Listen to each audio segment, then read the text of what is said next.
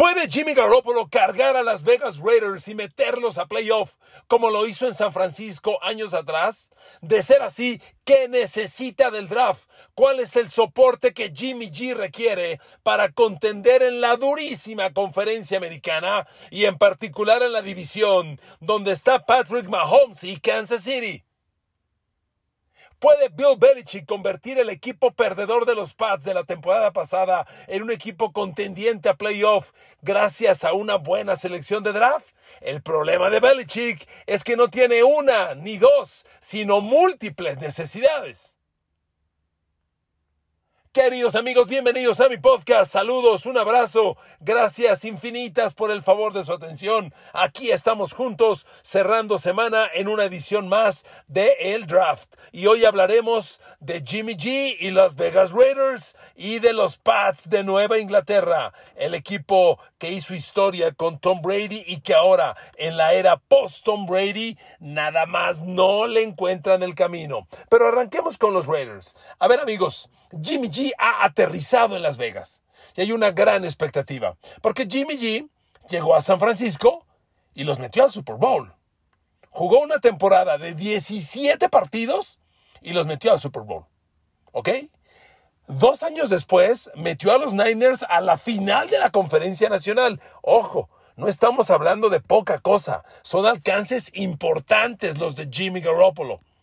¿Podrá repetirlo en Las Vegas? Miren amigos, el draft de los Raiders inicia interesante. ¿Por qué? Les he comentado otras veces, el draft del NFL consiste en una selección para cada equipo en siete rondas. Cada ronda es que los 32 equipos elijan una vez y así siete rondas. En, un, en teoría, en un draft normal, debes tener siete selecciones. Una en la primera ronda, una en la segunda, así hasta la séptima. Bueno, pues debido a cambios, puedes tener más o tener menos. Hace unos días hablaba de Miami. Miami llega al draft solo con cuatro selecciones. No tiene primera, tiene segunda, tercera, sexta y séptima. Es todo lo que tiene Miami, cuatro. Bueno, los Raiders llegan con doce selecciones. Los Raiders tienen una primera, una segunda, dos terceras, una cuarta, tres quintas y tres sextas y dos séptimas. Es un draft bien interesante. Miren amigos, 12 selecciones de draft es una buena ayuda, se los digo de verdad. Porque el talento está en todos lados. Siempre ponemos el ejemplo de Tom Brady, que Nueva Inglaterra lo encontró en el draft en una sexta ronda y fue el jugador 199 seleccionado globalmente. Déjeme darle un ejemplo más reciente. ¿Usted vio el Super Bowl pasado? Que ganó Kansas City? ¿Qué le pareció a Isaiah Pacheco en Kansas? Decisivo, ¿no? ¿Saben qué ronda del draft lo reclutó Kansas City apenas el año pasado? Isaiah Pacheco fue séptima de draft. Fue el jugador 251 del draft del 2022 el jugador 251 y tuvo un juego en el Super Bowl y de hecho desde noviembre fue eje del ataque de Patrick Mahomes. Entonces, amigos, sí hay talento. Tienes que encontrarlo. Todos queremos la primera selección global, pero el talento está en todos lados. Tienes que encontrar el talento que se adapte a tu sistema. Y los Raiders, además de tener 12 selecciones globales, que reitero, es mucho, tienen la posición 7 global. O sea, en cada ronda son el séptimo a elegir, excepto donde hubo cambios. Pero a ver, en la primera, en la segunda y en las dos, perdón, en la primera, en la segunda y en la tercera ronda es la séptima global. De las dos selecciones que tienen tercera ronda, una será la 7, la otra será la 37, porque ahí se van a sumar varias de compensación. Pero en fin, tienen muy buena posición los Raiders. Ahora, amigos, los Raiders, el ataque está oh, muy cerca de estar terminado. Me gusta lo que se ve en el depth chart, porque tú vas a ver al depth chart de los Raiders y tienes al mejor corredor de la temporada pasada, Joe Jacobs, que si fue el mejor corredor es porque tuvo una buena línea ofensiva. A los Raiders le costó mucho trabajo renovar la línea ofensiva el año pasado y funcionó. Sobre todo Dylan Parham funcionó muy bien como hogar izquierdo y tuvo ahí rotación algunos otros novatos como Thayer Mumford. Bueno, la línea ofensiva respetablemente trabajó, le dio a Josh Jacobs el título del mejor corredor de la liga, lo cual es fantástico, y además tienes a Davante Adams. Ahora llega Jacoby Myers, a quien Jimmy G conoce. A ver, Jimmy G Conoce a Josh McDaniels, su coach, conoce el sistema, conoce sus formas, ya trabajó con él años y se entendió, por eso está aquí. Y aparte pone a Davante Adams, a Hunter Renfro, Oiga, está interesante. La verdad, está muy interesante. Se fue Darren Waller, me sorprendió ese cambio, pero se quedan Austin Hooper y O.J. Howard, que sin ser extraordinarios, son dos alas cerradas interesantes. Puede venir un novato del draft, tipo tercera, cuarta, quinta ronda, para complementar. Suena bien. Yo a la línea ofensiva de Raiders todavía le meto un nuevo titular, un nuevo centro, un nuevo guard derecho, no en primera ronda, en segunda o tercera ronda. Pero este ataque ya casi está listo. Los Raiders van a vivir o morir por lo que la ofensiva dé. Donde hay mucha chamba que hacer es en la defensa. A ver amigos, los Raiders son muy malitos a la defensa, pero malos, malos, malos. Seguimos con el tema de que no hay corners. No hay esquineros. Y mucha gente apuesta en los mock drafts a que los Raiders van a tener en la primera ronda, en la séptima global, van a tomar al mejor corner del draft, que es Devon Witherspoon. Todo mundo apunta a Devon Witherspoon y yo creo que es una buena apuesta. Amigos, Devon Witherspoon es un jugador de un metro ochenta y cinco, es el mejor corner del draft, reitero, de la Universidad de Illinois. No solo lo consideran el mejor corner del draft, lo consideran de los 10 mejores jugadores de todo el draft. La temporada pasada permitió 34% de pases completos. Lo atacaron 63 veces los coreback rivales, solo le completaron dos, solo le completaron 22 pases. Además, interceptó tres y nunca permitió un pase de touchdown. Illinois juega en el Big Ten, con Michigan, con Purdue, con universidades poderosas. Y, estos números son fantásticos. ¿Hace cuánto los Raiders no tienen un corner elite? Por Dios. Amigos, a mí me parece que esta selección está muy cantada. Los Raiders sí o sí tienen que abrir el draft con Devon Witherspoon, el mejor corner. Porque además los equipos que reclutan antes de ellos van a estar, que, son solamente seis, van a estar debatiendo por los corebacks, este, el mejor ala defensivo que es Will Anderson. Entonces yo no veo forma de que los Raiders pierdan a Devon Witherspoon y le urge a Raiders, no lo necesitan, le urge de sobremanera un corner. Y si tú pones a Devon Witherspoon en el perímetro, bueno, del otro lado va a estar Nate Hobbs de corner, que es el que está más sólido. El safety es Trevor Murray, novato el año pasado. Y el otro safety es Marcus Epps, que jugó el Super Bowl con Filadelfia y que Raiders le quitó en la agencia libre. Entonces, un perímetro con Nate Hobbs, Marcus Epps, Trevor Murray y Devon Witherspoon, primera de draft, séptima global, me gusta. Lo veo más competitivo. Pero Raiders necesita esto de manera urgente. La defensa de Raiders tiene grandes carencias. A ver, amigos, otro dato. Usted sabe, el fenómeno defensivo de Raiders es Max Crosby, que tuvo otra temporada en doble dígito de captura de coreback, 12 y media. ¿Sabe cuántas capturas de coreback totales tuvo la defensa de Raiders? Apenas 27. Y 12 y media son de Max Crosby. Eso quiere decir que el resto de la defensa tuvo cinco capturas. A ver, amigos, Chandler Jones, y mire que yo lo quiero mucho porque lo reclutaron los Pats hace mucho tiempo. Con Chandler Jones, Nueva Inglaterra ganó el Super Bowl a Seattle. Chandler Jones se acabó. Ya el dinero que está cobrando los Raiders no justifica. La temporada pasada tuvo cuatro y media capturas de coreback, por Dios. Lo llevaron ahí para tener doble dígito. La temporada previa, la del 2020, Yannick Ngauke sí tuvo doble dígito de captura de corebacks. Que por cierto, Yannick Ngauke hoy sigue como agente libre disponible. Pero bueno, Raiders necesita también un ala defensiva. Ya no puede jugar Chandler Jones para nada. Y los Raiders ahí tienen que evaluar.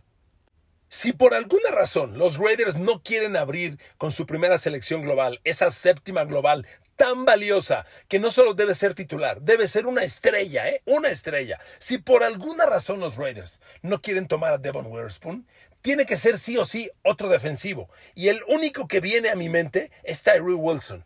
Porque el mejor, el, mejor defensivo del draft es Will Anderson, el ala defensiva de Alabama. Pero Will Anderson va a ser el tercero global, o el quinto, o el sexto, ya muy abajo, y no va a estar disponible para Raiders. Pero el segundo mejor ala defensivo es Tyree Wilson. Y Tyree Wilson hizo cosas bien interesantes. Es un cuate de un metro noventa y cinco que tuvo 50 presiones a los corebacks de, la temporada pasada, que es una gran cifra.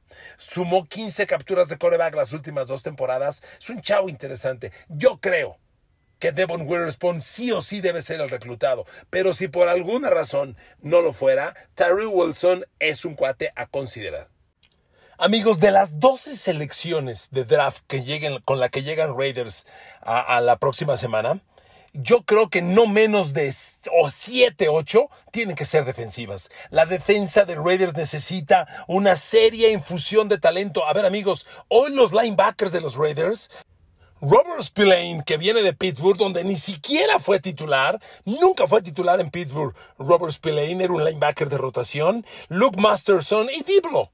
Estos tres linebackers de los Raiders deben competir para el peor grupo de linebackers en la liga. Sin duda, se lo digo de verdad. Los, los, Raiders necesitan un par de nuevos linebackers, necesitan un nuevo ala defensivo. Chandler Jones ya no funciona. Entonces, amigos, la verdad, de esas 12 selecciones, yo no creo que menos de 7, 8 tienen que ser defensivas. Sí o sí. Hay que meterle mucho talento defensivo a estos Raiders porque Jimmy Garoppolo podrá cargar al equipo, pero ojo, Estás en la conferencia americana, estás en la división de Patrick Mahomes, de Justin Herbert y de Russell Wilson. En la conferencia americana de Joe Burrow, de Josh Allen. Es durísimo competir aquí. Los Raiders, si bien creo yo que van a ser un equipo cargado a la ofensiva, orientado a que Garoppolo dé trate de ganar los partidos, la defensa tiene que ser más competitiva. Hoy veo la defensa de Raiders y la neta, compite entre las peores de la liga. De verdad, le falta mucho talento al cuadro Raiders, ¿ok?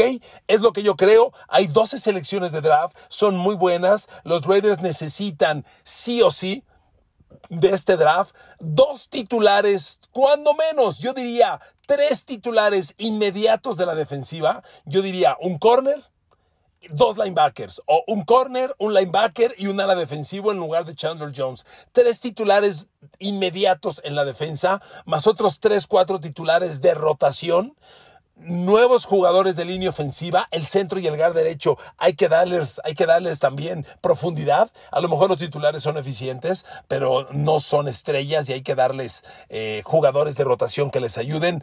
Ah, le falta mucho talento a los Raiders. Hay que aprovechar este draft. Ahí le dejo el ejemplo de Kansas City. Ya lo he dicho hasta el cansancio. Siete titulares permanentes o de rotación sacaron del draft del año pasado. Raiders necesita algo semejante.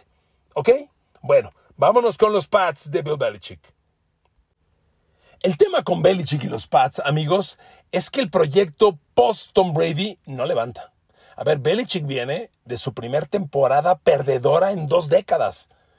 No es poco decir, ¿eh? Y miren, yo que sigo este equipo, soy fan de los Pats como algunos de ustedes que estarán haciéndome el favor de escuchar.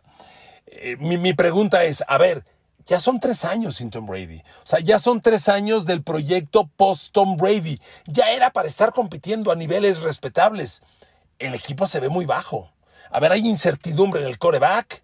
Yo no le creo a Mac Jones. Tuvo un retroceso claro y contundente el año pasado. Hay rumores. Y no son basura, ¿eh? De que Nueva Inglaterra podría ofrecer en cambio a Mac Jones. Bailey Zappi, el tiempo que jugó, lo hizo bastante bien. Mire, a Mac Jones lo salvamos el año pasado porque todos decimos, bueno, pero es que Matt Patricia no era coordinador ofensivo, hay que entenderlo, y Joe Judge estuvo muy complicado. Ojo, cuando Bailey Zappi entró, fue con lo mismo con Matt Patricia, con Joe Josh, y Bailey Zappi entró sin entrenamiento, porque fue un titular inmediato por la circunstancia jugó en Green Bay y casi le gana a los Packers en Green Bay. Perdió en tiempo extra. Y luego jugó otros dos partidos altamente mm, competitivos. Jugó muy bien este chavo.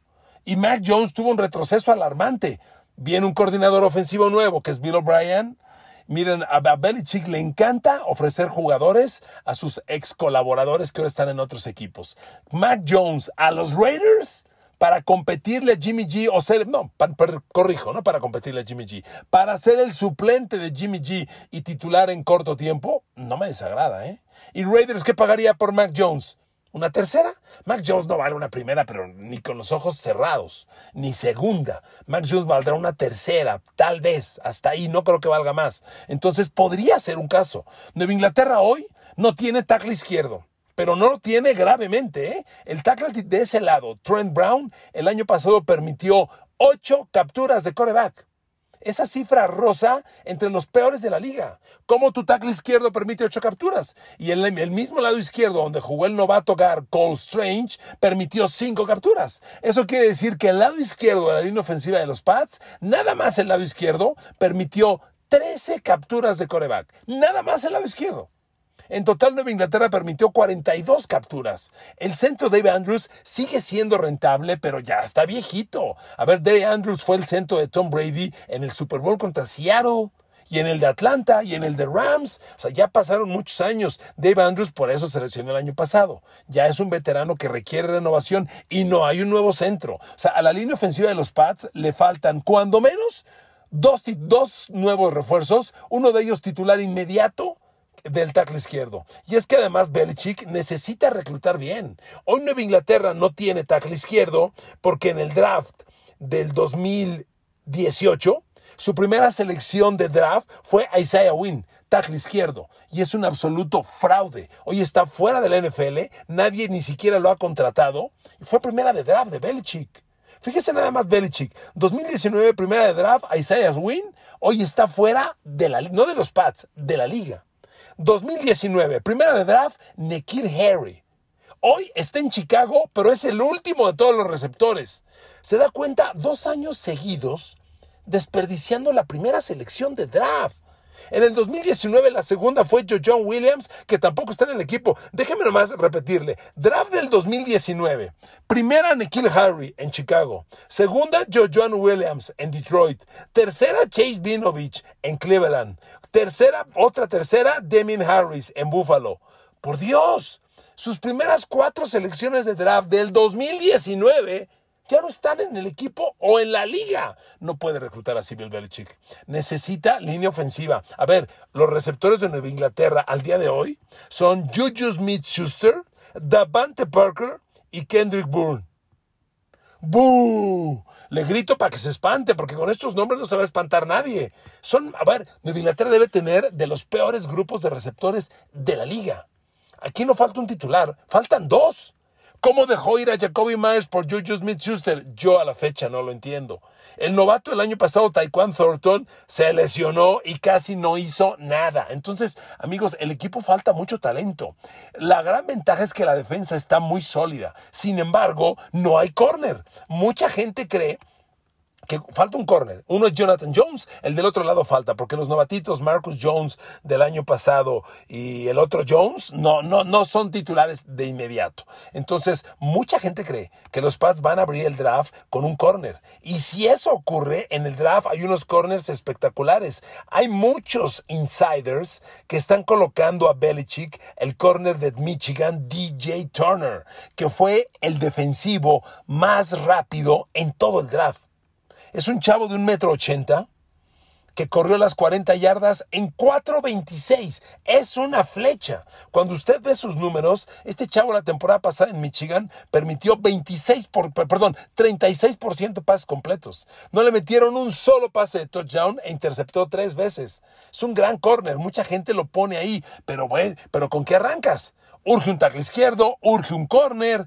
Híjole, amigos, yo no veo cómo Nueva Inglaterra en un draft se transforma en contendiente, sobre todo teniendo a Miami y a Buffalo con las bestias que son en esa división y recordándote que Nueva Inglaterra está en la americana con Mahomes, con Joe Burrow, etcétera, etcétera. Entonces es un draft delicado. Lo que sí los Pats traen un draft muy interesante. Semejante al de Raiders, tienen una gran cantidad de selecciones. Nueva Inglaterra tiene, previo al draft, 11 selecciones. Una primera, una segunda, una tercera, tres cuartas, cuatro sextas y una séptima. O sea, es una cantidad bien interesante. Perdón lo reiterativo, ahí le dejo el ejemplo de Kansas City. Kansas City el año pasado logró siete titulares permanentes o de rotación del draft del 2022. Kansas City, reclutando 29-30. Nueva Inglaterra va a reclutar 14. Nueva Inglaterra necesita tres titulares inmediatos del draft. un tackle izquierdo nuevo y un corner nuevo. Sí o sí. No puedes arrancar la temporada con, con, los jovencitos Jones de corner titulares. No puedes. Y con, Trent Brown de track izquierdo tampoco. Faltan receptores. Híjole, amigos, el equipo se ve muy cojo. Pero bueno, es Bill Belichick. Vamos a esperar a ver qué ocurre en este draft. Los últimos dos drafts han tenido cosas, si bien en el pasado lejano hubo cosas muy malas, bueno, de la defensa hay que decir que del draft del 2020, Kyle Dogger, que fue segunda, tuvo dos segundas Nueva Inglaterra el 2020, no tuvo primera. Los dos de la segunda ronda, Kyle Dogger y Josh Uche, no solo son titulares, todo apunta a que van a ser estrellas. Hoy, Kyle Dogger compite para uno de los mejores safeties de la liga y Josh Uche, junto con Matthew Judom, le dan a los Pats dos alas defensivas en doble dígito de captura de coreback. Bien por el draft del 2020. Y el draft del 2021 tiene a Christian Barmore como segunda selección que va a detonar. Mucha gente habla de él, enormes cosas. Y bueno, ahí está Mac Jones que no sabemos qué va a pasar. Y del draft del año pasado pues me quedan a mí grandes dudas por lo que hemos platicado. Amigos, no la tiene fácil Nueva Inglaterra. Le faltan muchas piezas, compite al lado de un par de monstruos y está en la conferencia americana. Pero si Belichick quiere ser más competitivo, esperemos al jueves de la semana que entra. Se va a poner bueno. Gracias por escuchar este podcast. Les mando abrazos con cariño, con, con agradecimiento. Saludos.